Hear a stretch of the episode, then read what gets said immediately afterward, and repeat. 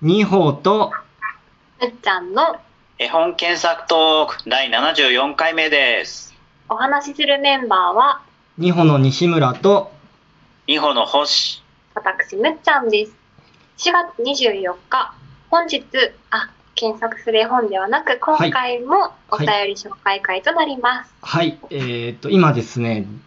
常に募集している、えーお題なんですけれども、あの、お便りで、えー人生で一番〇〇だった絵本っていうことで、今、えーいろいろお伺いしているんですけれども、今日ご紹介させていただきたいのがうん、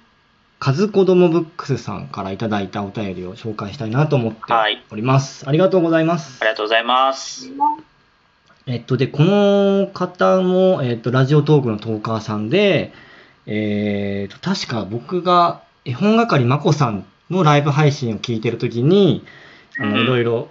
出会ったというか、そこで見見かけた方で、はい。で、そこの、僕の方でその方のトークを聞きに行ったら、すごい面白、面白いっていうか、あの、ウクレレで歌を歌ってたりとか、うん。あとはあの著作権の切れたアンデルセンとか昔話の朗読されてたりとうか、ん。すごいあのいいあのながら聞きしてるとすごくなんだろうアンデルセンの物語とかって意外とし、うん意外と知らなかったりするので、うん。うまあそういうところで聞けたりするのがすごい面白いなと思ってうん聞いていたんですけども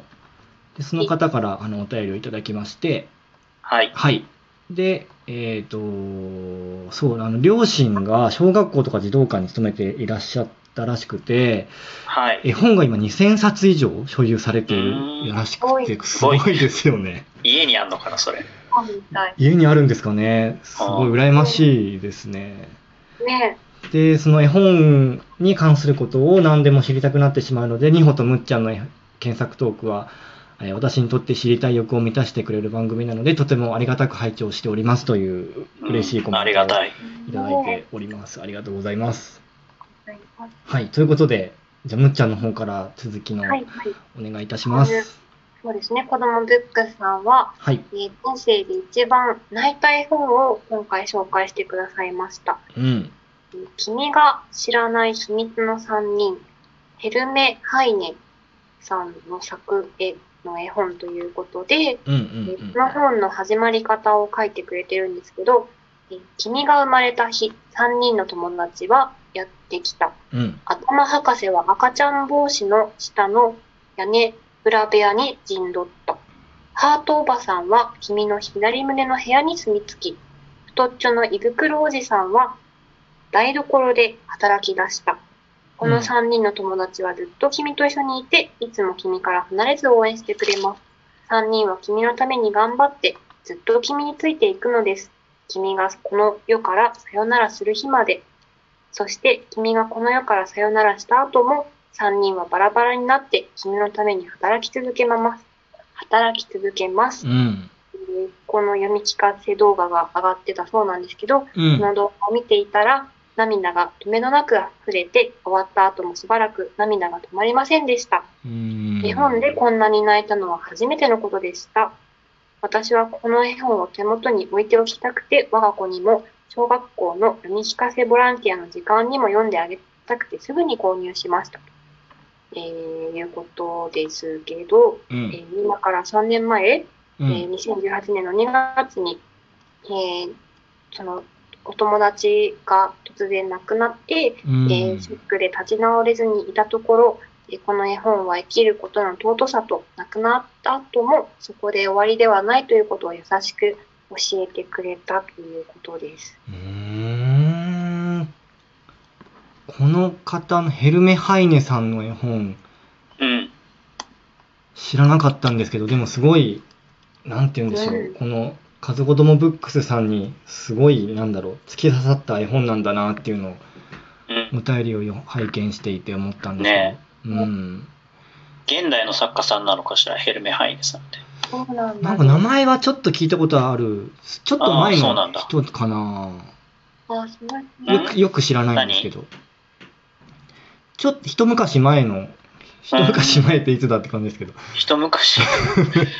や、今調べて1941年生まれだから別に一昔前じゃなくて、むしろ現役なんじゃないですか。あ、そっかう。んあ、生まれが1941年なんだ。あ、そうなんですねむ。しろ最近のドイツで最も成功し人気のある絵本作家の一人であるって書いてあるよ。へえ、あ、ドイツの方なんですね。うん。へあえ。ー君が知らない秘密の3人っていうのは、これはうん。なんでしょう自分の中にいるもう1人2人3人の自分みたいなことなんですかね、うん。で、心と頭とお腹ううんんなるほどなこれは絵本屋、本屋さんでも見たことなかったな。僕もないですうねん。なんて言うんでしょうなんか日本人がよく親しんでる言葉で言うとなんかうん。なんだろう、えー守護霊とか言いますけどそういうことに近いんですかねそういうどうこなんとだでろもうねないのかな、でもなんか、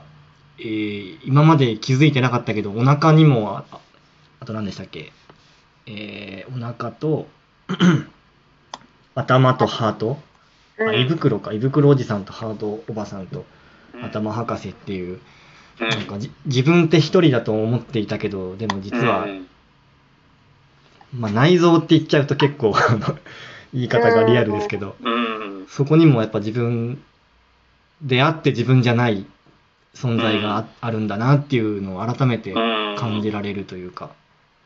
ねえそんな捉え方、そっか、したことなかったなっていう。うん。うん、なんか、でも人間はねなんかいろんな多面性があるとかよく言うけどね、でもそれがなんかうん体の部位に対応させてっていうのは面白いですね。うん、あとなんか結構頭と心とかの話はするけど、そこはなんか胃袋の存在がこうね、ここにいるのもすごい面白いな。どんな登場人物でここにいるのかなってすごい読みたくなりますね。確かに。どういう役割でそうそキうそう。ャラクターが いるんだろうっていうのは気になりますうね。ん、うん。はあ、でもこれは読んでみたいな。何ページぐらい ?24 ページなんだ。結構短いですね。そうそううねんはあ、人が生まれ死んでいくまでの。うん働き続ける3人ってことでね。。うんうーんでもなんか人生で一番まるだった絵本で一番泣いた絵本っていうのが、うんんそうか自分には絵本で泣いたってあー。意外とないかもなと思ってまして。あー、どうだろう。なんかなるあほるどんだろうけどな。思い浮かばないな。うん、